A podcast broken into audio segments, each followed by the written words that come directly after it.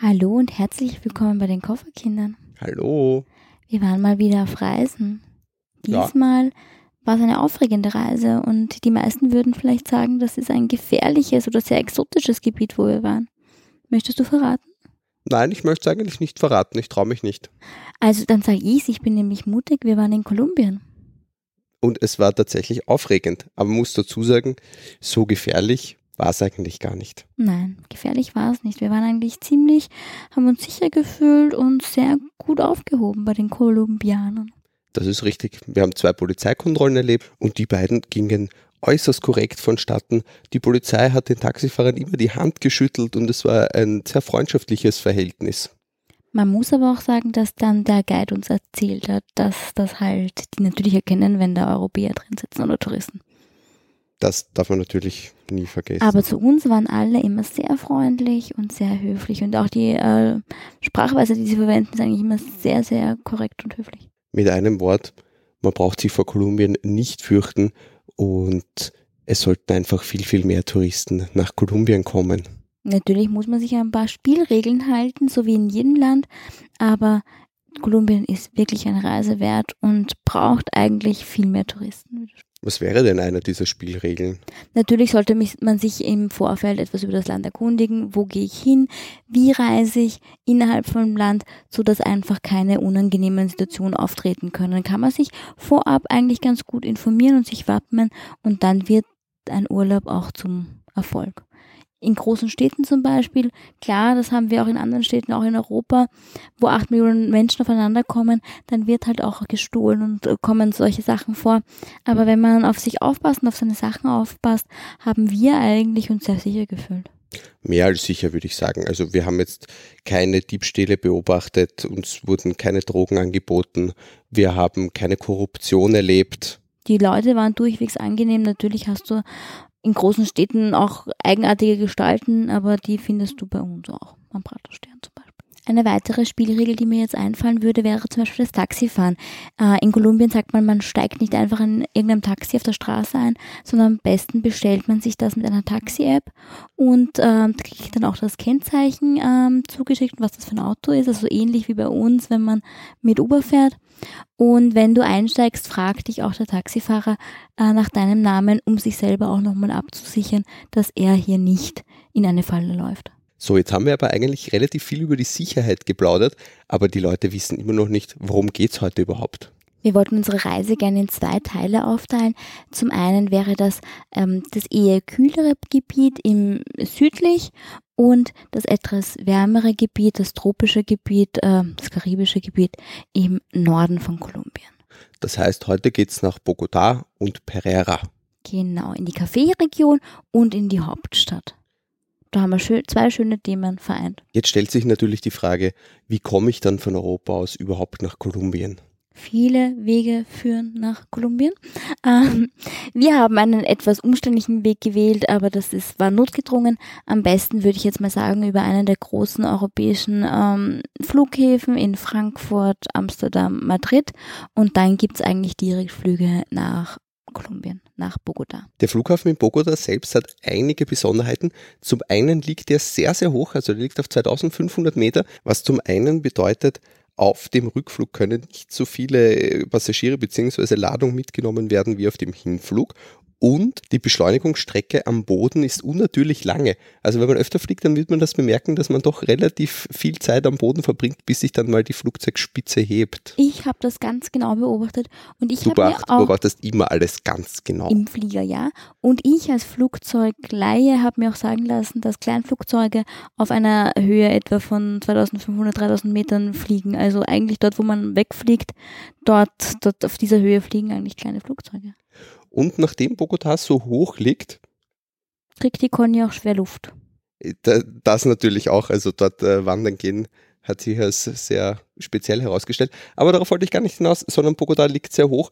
Das schlägt sich natürlich auch auf das Wetter nieder, oder? Ja, das Wetter ist so wie bei uns im, im Herbst, es ist etwas kühler. Wir hatten ähm, im November, Oktober, November zwischen ähm, 15 und 20 Grad, würde ich jetzt mal sagen. Also das Klima ist überhaupt etwas gemäßigter dort, was aber nicht heißt, dass man sich nicht einschmieren braucht. Also die Sonne knallt dort Auch wenn es bewölkt ist und sich nicht so warm anfühlt, wir sind wirklich ganz nah am Äquator, also Kolumbien wird durchquert vom Äquator und auch wenn man da hoch oben ist, die Sonne hat schon eine ganz schöne Kraft. Zum Flughafen möchte ich aber eins noch sagen. Das heißt, ich dachte, das kommt von dir. Der Flughafen hat einen wahnsinnig schönen Namen. Der heißt El Dorado. Na gut, und wenn wir dann schon so viel über den Flughafen erzählen, können wir auch gleich sagen, sie bauen einen zweiten Flughafen. Ich weiß, wie der heißt. Und zwar, Streberlein. El Dorado Dos. Du bist so toll. und wenn wir schon bei Dos sind, es gibt in Spanien äh, zwei Zeiten eigentlich, zwei Jahreszeiten. Das in Kolumbien, nicht in Spanien, nehme ich mal an. Hoppla, ja, jetzt war ich gerade ganz verwirrt wegen meinem Spanisch, meinem Exzellenten. Jetzt, wo du dein Spanisch wieder mal anwenden konntest. Also es gibt zwei Jahreszeiten, das ist zum einen Sommer und Winter, also es gibt eigentlich nur Regenzeit oder keine Regenzeit. Wenn man sich jetzt nun im Land befindet, wie kommt man am besten herum? Wie haben wir das naja, wir haben eigentlich zuerst, hatten wir die glorreiche Idee, ein Mietauto zu nehmen und einfach das Land äh, mit Auto kennenzulernen, was ja eigentlich eine ganz schöne Möglichkeit ist, wenn man so Land und Leute sehen möchte. Ist aber ein Problem in Kolumbien. Das kolumbianische Straßennetz ist leider sehr, sehr schlecht ausgebaut. Nur etwa 25 Prozent aller Straßen sind überhaupt asphaltiert und die, die asphaltiert sind, sind in semi-guten Zustand, würde ich sagen. Das Land ist eben, wie wir schon gesagt haben, sehr hügelig, es hat ganz hohe Berge und dann wieder Täler und das macht halt eine Fahrt auch eher anstrengend. Und vor allem sind die Distanzen auch sehr, sehr weit zwischen den einzelnen Destinationen. Wenn man sich jetzt kein Auto ausborgen möchte, hat man zwei Optionen. Entweder man greift auf das sehr aus, gut ausgebaute Busnetz zurück, das eigentlich das ganze Land umfasst. Liegt in privater Hand. Das liegt in privater Hand und nicht in öffentlicher Hand und ist noch dazu sehr, sehr günstig. Wenn man etwas schneller vorankommen will und es etwas, also das Budget es erlaubt, dann ist die beste Option mit Sicherheit zwischen den einzelnen Destinationen zu fliegen. Und es gibt eine ganz tolle Fluglinie in Kolumbien, was ich nicht wusste. Ich habe ja Flugangst und war natürlich panisch, in so einem Land mit einer Airline zu fliegen. Aber es gibt zum Beispiel die Avianca und die hat mich da schon begeistert. Ja, die hat, ein, die hat eine wirklich sehr, sehr gute Flotte und kein Flugzeug ist, glaube ich, älter als drei Jahre. Genau. Im Gegensatz dazu ist das Schienennetz einfach nicht vorhanden. Das heißt, mit dem Zug ist einfach keine Option. es gibt ein paar äh, Destinationen, die erschlossen sind, aber ganz wenige. Also Zugfahren zahlt sich wirklich nicht aus. Achtung, Trommelwirbel, wir kommen zu Toms Lieblingskategorie, dem? Ich weiß nicht, was ist meine Lieblingskategorie? Internet. Ach ja. Also, eine SIM-Karte in Kolumbien zu beschaffen, war gar nicht so einfach, muss man dazu sagen. Das ist wirklich nicht einfach. Aber nach etwas langem Hin und Her haben wir doch eine bekommen und die Empfehlung ist Claro. Klar, Claro. Klar, Claro. Es gibt zahlreiche Shops in Bogota und ein Paket mit Datenvolumen für etwa 2 GB kostet etwa 15 Euro, wobei da unlimitiert WhatsApp, Facebook und Twitter inkludiert sind. Und es macht schon Sinn, sich eine SIM-Karte zu besorgen, vor allem wenn man länger im Land unterwegs ist. Gerade wenn man mobil dann Taxi bestellen möchte und irgendwo in der Stadt unterwegs ist und auf die Stelle ein Taxi haben möchte. Denn innerstädtisch sind wir das meiste eigentlich mit dem Taxi gefahren, da je nach Fahrtrichtung eine Strecke um die zwei bis vier Euro kostet für eine Fahrt, die etwa eine halbe bis dreiviertel Stunde dauert. Taxi oder Seilbahn? Ich breche jetzt gerade die vorgegebenen Raster und werfe hier einen Sightseeing. Welches vorgegebene Raster? Ich dachte, das ist ja alles ganz spontan. Transport, Internet, Sightseeing. Ich komme jetzt gleich zum Sightseeing und erzähle von Monserrate, weil es gibt, äh, Bogotá liegt auf einer, in einer Mulde und es gibt da den Monserrate, den Hausberg. in einem Tal zwischen zwei Bergen? Mehreren Bergen. Es schaut fast aus wie ein riesiger Vulkankrater. Ähm, und es gibt den Monserrate, den Hausberg und dort kann man mit der Seilbahn rauf und es ist ziemlich beeindruckend, weil Bogotá hat 8 Millionen Einwohner und du siehst, äh, wenn du auf diesen Berg raufkommst, einmal dieses Ausmaß dieser riesigen Stadt. Neben Taxi und Seilbahn kann man sich natürlich auch zu Fuß fortbewegen. Da sollte man in Bogotá aber aufpassen. Es sind leider noch nicht alle Ecken so sicher. Also am besten fragt man im Hotel nach, ob man dort zum Beispiel zu Fuß hinlaufen kann. Das war bei uns aber eigentlich nirgendwo ein richtig großes Problem. Ja, aber wir haben auch in einer sehr guten Gegend gewohnt. Das muss man auch sagen, ja. Was uns gleich zur Kategorie Wohnen bringt. Wo sollte man am besten sich eine Unterkunft suchen? Also oft ist es ja so, dass man sich ähm, in einer Stadt mitten im Zentrum äh, platziert, in der Altstadt. Das ist in Bogotá nicht so günstig. am besten man wandert etwas außerhalb in die Zone T.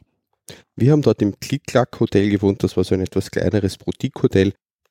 In der Zone T und um den Park ähm, 93 sind viele verschiedene Restaurants und es ist eigentlich eine sehr gute Gegend, wo auch viele Geschäfte und ähm, große Firmen ansässig sind und ähm, auch Universitäten in der Nähe und da kann man gut wohnen. Ruhige Wohngegend. Du hast es eh vorher schon kurz angesprochen. Was haben wir in Bogota noch so unternommen, außer auf dem Monserrate raufgeklettert? Geklettert sind wir nicht, wir sind gefahren. Man kann aber auch zu Fuß gehen, dauert circa eine Dreiviertelstunde, habe ich mir sagen lassen. Was man sonst noch machen kann, es gibt sehr coole freie oder Gratis-Touren unter Anführungszeichen, ähm, ist vielleicht eine gute Möglichkeit, die Stadt zum ersten Mal kennenzulernen oder überhaupt einen ersten Berührungspunkt mit Kolumbien zu machen, sich da so ein bisschen anzunähern. Mm, was uns sehr gut gefallen hat, war die Free Graffiti Tour. Bei dieser Tour wird man durch die Stadt geführt und sieht nicht nur wahnsinnig tolle Graffitis. Man muss sagen, die meisten Häuser in Bogota sind halt einfach noch nicht neu und schön, sondern es gibt ganz viele hässliche Gebäude. Und durch diese Graffiti Kultur, die sich dort entwickelt hat, verschönern sie eigentlich ihre Wohngegenden. Und diese Graffitis sind nicht irgendwie nur Schmiragen, sondern haben auch ganz viel Information über die Kultur, über das Land, über die Leute.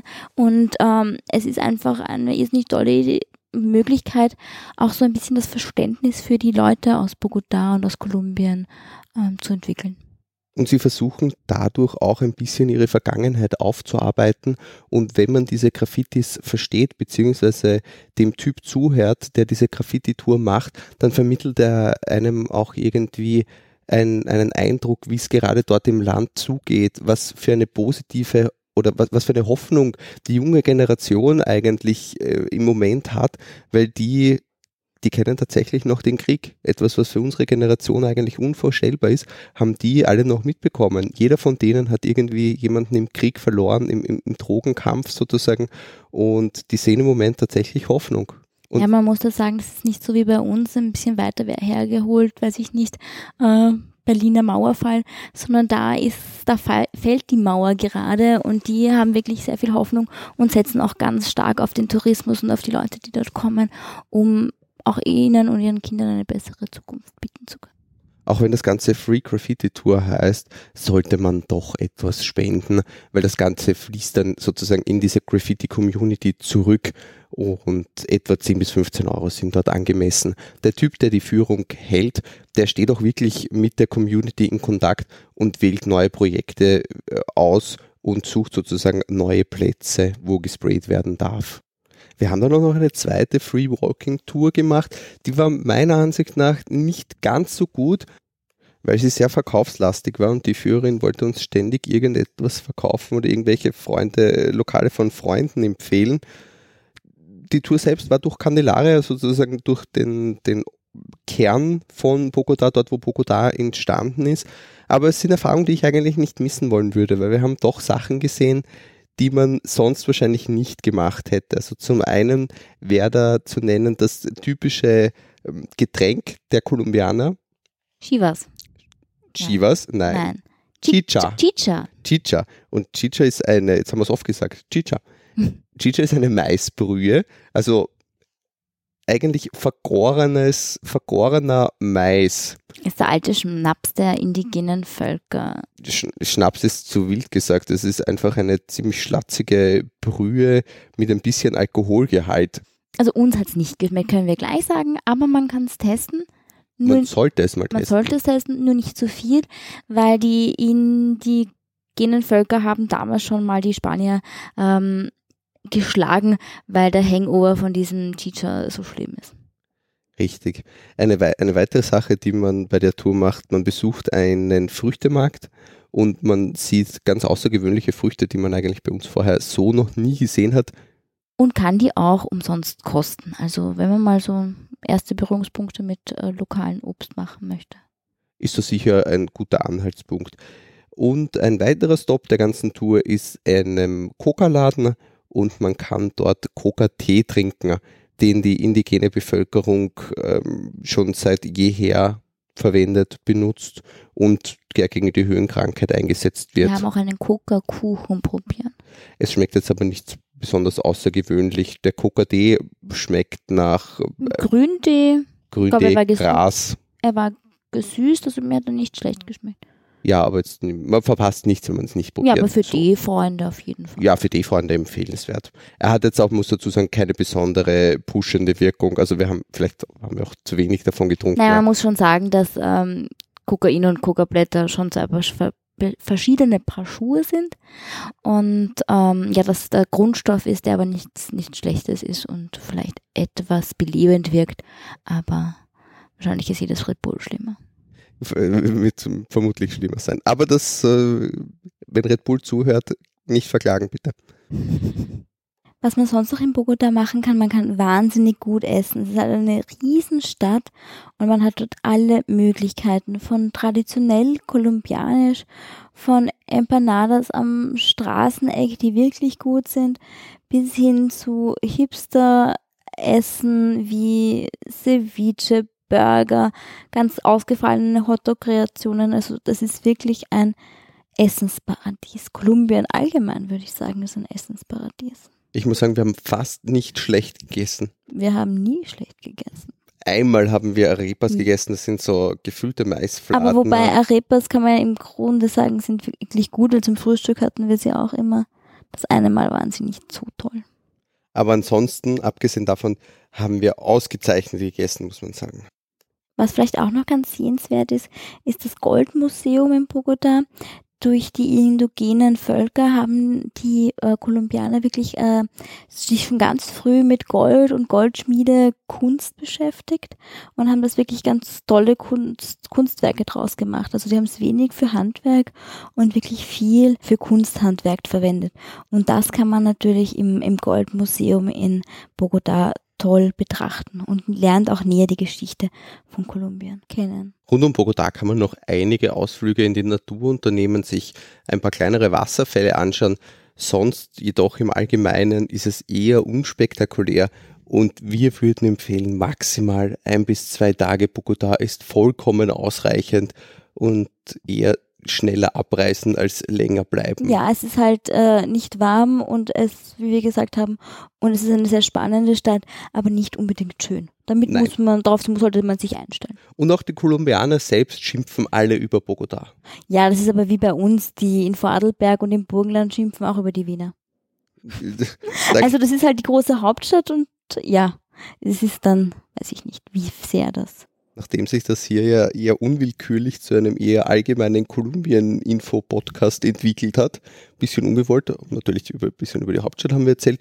Vielleicht greifen wir noch ein wenig vor und erzählen, was man so alles nach Kolumbien mitnehmen sollte oder was uns zum Beispiel geholfen hat. Taschenlampe. ja, eine Stirnlampe zum Beispiel. Aber da erzählen wir das nächste Mal drüber. Darüber werden wir das nächste Mal reden. die brauchten wir im Pereira. Im Dschungel. Im Pereira haben wir es braucht. Ah ja, im Pereira haben wir es gebracht. Ähm, was hat uns sonst noch weitergeholfen? Also zu Hause sollte man sich natürlich schon alle Offline-Karten runterladen. Die App Rappi, wir werden das wieder verlinken, das ist eine App, so wie bei uns Lieferheld oder Yam. Toms neueste Lieblings-App. Meine neueste Lieblings-App, weil mit der App kann man nicht nur Essen bestellen, sondern kann auch gleichzeitig Supermarkteinkäufe bestellen. Auch darüber werden wir noch mehr erzählen. Ähm, aus der Apotheke kann man bestellen. Geld kann man sich so vorbeibringen lassen. Also die ist echt äh, sehr witzig. Sag doch, dass du dir Bier bestellt hast. Ja, ich habe mir ein Sechser-Tragal Bier aufs Hotelpool bestellt. Aber dazu werden wir vielleicht nächste Woche mehr sagen.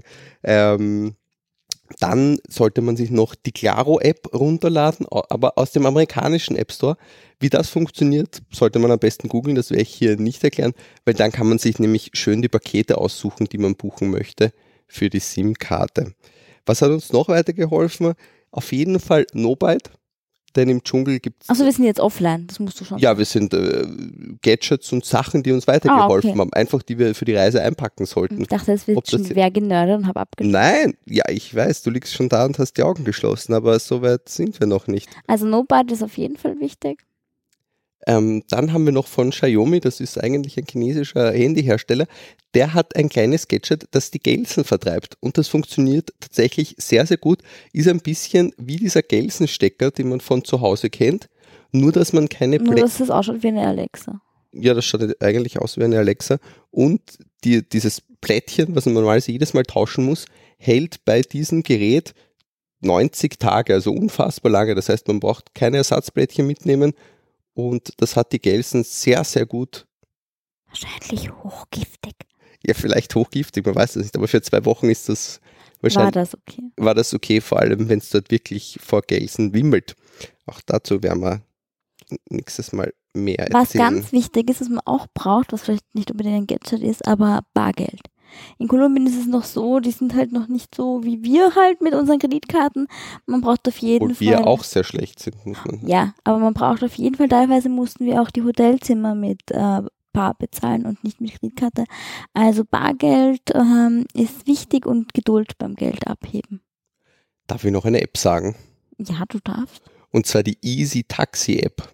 Ja, die um Ja. Taxis zu bestellen. Wir werden das natürlich auch in die Shownotes verlinken. Zusätzlich zu Uber, denn Uber ist eigentlich verboten dort. Wird Ja, und verwendet. sicherer ist dann doch die Easy Taxi App, die speziell für, für die amerikanischen ähm, Länder ist. Und Taxi Taxi wäre eine Alternative dazu. Das haben wir aber nicht verwendet, muss man dazu sagen. Also mit Easy Taxi sind wir super über die Runden gekommen. Was man noch unbedingt braucht offline ist eine Regenjacke, wenn man in der Regenzeit reist. Also anziehen, wie packen wie eine Zwiebel. Nachdem äh, Kolumbien so vielschichtig ist, natürlich je nach Reiseregion, aber wenn man sozusagen Bogotá und dann vielleicht noch so wie wir an die Karibikküste weiterfährt, ähm, Ja, wenn hat man, man ziemlich viele Klimazonen mit ganz unterschiedlichem Wetter. genau, wenn man möglichst viel vom Land sehen möchte, dann ähm, empfiehlt sich Zwiebelbacken. Weiters würde ich euch die Gelbfieberimpfung ans Herz legen. Aber dafür am besten das Tropeninstitut besuchen und sich umfassend beraten lassen. Kommt nämlich auch immer darauf an, in welche Region man fährt. Dann muss man eventuell noch Tollwut impfen oder sonst was. Malaria-Prophylaxe nehmen. Je nach, Ja. je nach Gebiet halt. Ein wasserdichter Rucksack. Vielleicht auch nicht ganz schlecht, gerade wenn man irgendwo so durch den Regenwald wandert. Dort schüttet es doch immer wieder mal kurz und heftig und die Sachen werden nicht allzu voll geschwitzt, weil vom Rücken transpiriert man doch ganz schön viel, wie wir feststellen Leider mussten. feststellen müssen. Der ein oder Und- andere zumindest. Festes Schuhwerk ist auch nicht ganz verkehrt, wenn man ein paar Wanderungen machen möchte. Jetzt haben wir, glaube ich, alles Wichtige. In, in den großen Hauptstädten kann man auch alles andere sehr gut kaufen. Es gibt große Kaufhäuser, Supermarktketten und man bekommt eigentlich alles, was man so braucht. Nichts, was es bei uns nicht auch geben würde. Ich glaube, das war's von uns soweit. Ja, ich denke auch.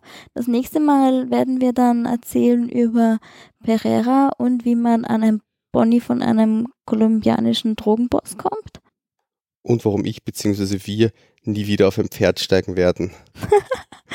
Aber das alles beim nächsten Mal. Tschüss. Tschüss.